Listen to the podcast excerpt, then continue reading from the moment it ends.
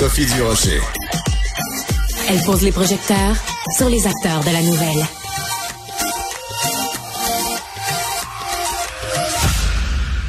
Moi, j'aime beaucoup François Lambert euh, comme être humain. Hein? C'est quelqu'un de sympathique, quelqu'un de drôle, quelqu'un de, de, chaleureux. Mais je l'aime aussi comme entrepreneur et je l'aime aussi comme euh, propagateur d'opinion. Hein, on le sait, euh, il a pas la langue dans sa poche. Sur ses médias sociaux, il se prononce. Parfois, il se pogne. Hein, euh, régulièrement, il se pogne avec l'un ou avec l'autre. Mais euh, il entre dans la catégorie des gens qui assument quand il se pogne avec quelqu'un. Ben, il assume son opinion. Il s'en va pas pleurnicher le lendemain en disant oh mon Dieu, j'ai été mal interprété. Puis le monde est non vilain avec moi. Non, il assume ses opinions. Et aujourd'hui, justement, François, après avoir passé un été très calme et loin de la controverse. François, François, tu as fait euh, une entrée sur Facebook aujourd'hui dont je veux que tu me parles. Donc d'abord, bonjour François Lambert. Ben bonjour Sophie.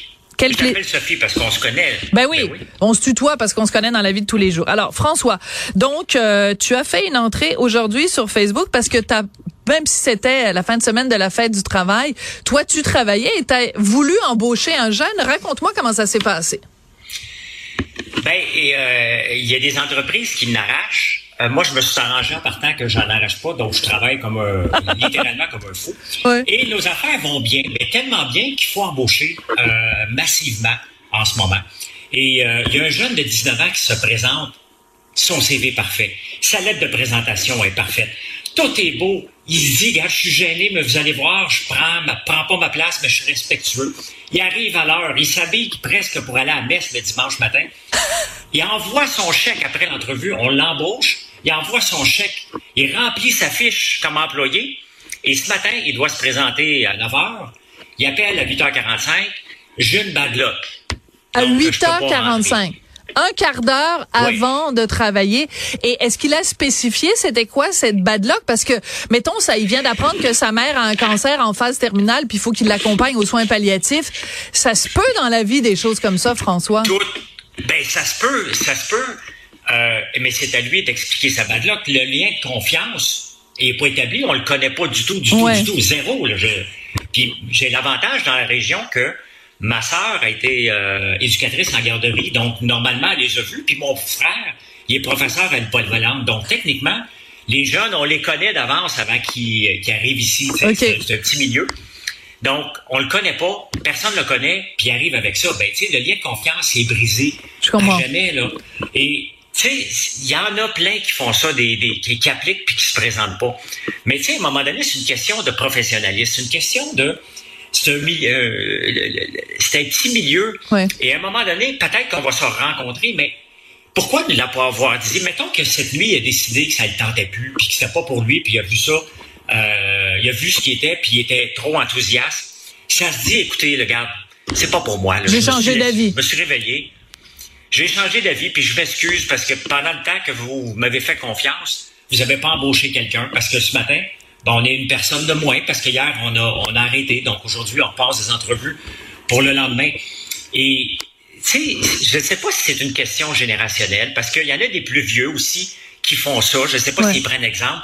Mais la fierté, la mm. fierté d'une personne de pas se présenter. Ça a déjà arrivé, by the way, qu'on magasine un peu partout. Là, puis à un moment donné, on dit OK, parfait, j'irai pas. Mais ça se dit ça à un moment donné aussi. Hmm. Là. Mais ce, ce, sur quoi tu mets le doigt, François, puis j'adore quand tu utilises le mot fierté parce que c'est un mot qu'on n'utilise plus, hein, c'est un mot un peu démodé, mais euh, d'avoir des principes, de se dire bon ben moi je veux, je sais que je mets une entreprise dans la dans la chenoute en faisant ça, donc ma fierté m'empêche de mettre une autre entreprise dans, dans la chenoute. Euh, donc, c'est quelque chose qui se perd. Moi, la question que je me pose, c'est pourquoi toi, tu as choisi d'en parler sur tes médias sociaux? Euh, je, on, on sent qu'il y a peut-être un peu de aussi de, de tu veux tirer la sonnette d'alarme, tu veux sensibiliser les gens euh, à, à, cette situation-là. Est-ce que tu penses que on peut prendre exemple de ce jeune-là de 19 ans et en faire un portrait de toute une génération? Ou d'après toi, c'est un cas isolé, ce jeune-là de 19 ans? Ce n'est pas un cas isolé. Je vais te donner un autre exemple qui vient de se passer il y a 20 minutes avant oh que boy. D'accord. Euh, j'ai un employé qui euh, un jeune, il a abandonné l'école. notre moyenne d'âge ici en passant à peu près 50 ans. Mais on a des jeunes aussi qui devraient aller à l'école, mais bon, ils vont pas, puis ça leur appartient. à un moment donné, je peux pas jouer le rôle de père. T'es pas la police de l'école. Euh, ben non, puis je le surprends samedi en train de manger en travaillant, mais du stock sans aller le payer. Bon. Euh, OK, mais quel employé doit payer. Ben oui. il mange, son stock. Il mange ta barbe à papa ben ou ton popcorn à l'érable puis tout ça. Là, il mange de ton stock. OK. Et bye bye. Ça, ça va, les employés ont un code, euh, un code pour eux autres, puis c'est bien correct. Je le surprends puis je dis, ça se fait pas. Mais si je viens de te prendre euh, la main dans le sac, j'aimerais ça que tu me fasses la liste puis que tu me rembourses. Sois honnête. Tu sais, je te mettrai pas d'erreur, mais voici, sois honnête. Puis là, il dit, ben écoute, je ne sais pas comment compter. Tu sais, je dis, écoute, regarde, OK, on tourne la page là-dessus, recommence pas, reviens travailler. Aujourd'hui, ma sœur lui met un peu de discipline. C'est elle qui s'occupe des cuisines. Et là, ben, il, il, aime plus faire parce qu'il y a de la discipline. À 16 ans, il n'y en a pas de discipline. Puis là, tout à coup, il met de la discipline il m'annonce 20 minutes avant que je m'en vienne, ben c'est ma dernière semaine, puis je quitte. Ben, va, pleure, va-t'en.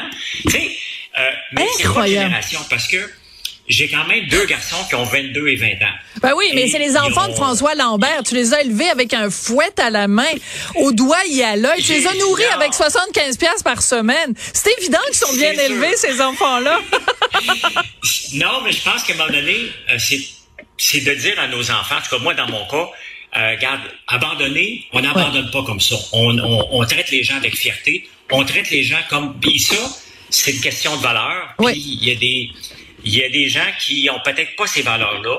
Et pourquoi j'aime sensibiliser? Parce que des fois, l'entrepreneur, on, on, pense tout le temps qu'on est tout seul dans notre pétrin. Parce que la vie entrepreneuriale, puis même ma blonde, la semaine passée, me dit, on est toujours dans un problème. Tu le savais, toi, dans le mois qu'on embarquait il y a cinq ans. Pourquoi tu n'as pas dit non, tu sais?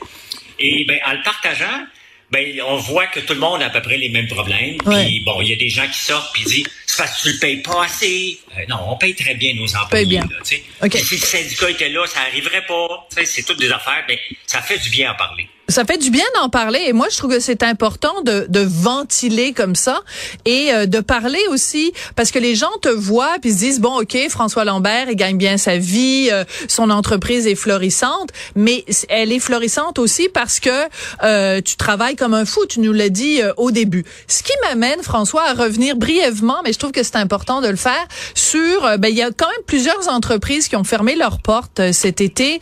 C'est Rémi le pâtissier a, a ses portes et évidemment Juliette et Chocolat. Et toi, ben, tu, tu as commenté ces différentes euh, fermetures, fermetures d'entreprises-là en questionnant le, bon sens des affaires des propriétaires des entreprises. Mm-hmm. Euh, est-ce que tu regrettes de t'être pogné avec ces gens-là cet été ou tu referais la même chose demain matin? Oh non, il y en a une autre entreprise que j'attends dans le détour, puis vous allez le savoir quand elle va tomber. J'ai aucun Juste dans quel domaine? Dans l'alimentaire? Dans le vestimentaire? Dans la boisson. Euh... Oh, oh, oh, Pas qui je pense? Non, non, non, non, c'est pas ce que tu penses. OK. Non, non, non, non, non, non. C'est, euh, je, okay. mon frère, parce que là, je veux pas que ça parte. Quoi. Ouais, ouais. C'est pas Nicolas Duvernois. Bon. Je m'entends très bien Parfait. avec Nicolas. D'accord. c'est pas ça du tout. OK. Et l'affaire, c'est que je m'entends bien, mais, tu sais, ça fait longtemps que je commente les bons coups des entrepreneurs puis les mauvais coups. Regardez, il y avait Caroline Néron qui avait fait un, un chez nous, ça avait fait les manchettes. À, à notre émission avec Richard et moi, c'est là que tu avais sorti l'histoire. Ben oui. Donc tu sais, c'est exactement. Donc j'avais parlé de Caroline, j'ai parlé de Juliette et Chocolat, j'ai parlé de Crémy, Sérémy euh, aussi. C'est faut regarder l'endettement. La, la, on peut regarder le groupe sélection, on peut regarder le groupe loi. Et quand tu regardes tout ça, c'est tout l'effet de levier. Et de penser qu'en allant chercher un prêt, c'est pour ramener nos clients à la place. Et c'est mm. pas comme ça. Puis c'est ça que, tu sais, quand je, je, commande ça, ça passe jamais quand c'est moi, on va se le dire. Là. Oui. J'ai pas le droit de commenter ça parce que je me fais passer pour un gars qui tape sur quelqu'un qui est, qui est à terre. Oui, mais c'est aussi la manière. Tu es assez raide quand même dans ta manière, François. Là, je te dis ça venant d'une fille qui est assez raide elle-même. Là, je, c'est un compliment que je te fais. Mais, mais tu, tu vas franc jeu, là. Mais regarde, Juliette et Chocolat, je la connais pas, hein. Non. Ça a l'air d'une bonne personne. Mais euh, de venir blâmer le gouvernement alors que tu es allé signer le prêt, c'est qu'à un moment donné, il faut que tu regardes.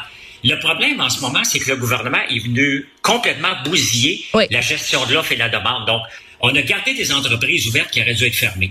Normalement, c'est comme ça. Il y a des entreprises qui ouvrent, qui ferment à tous les jours.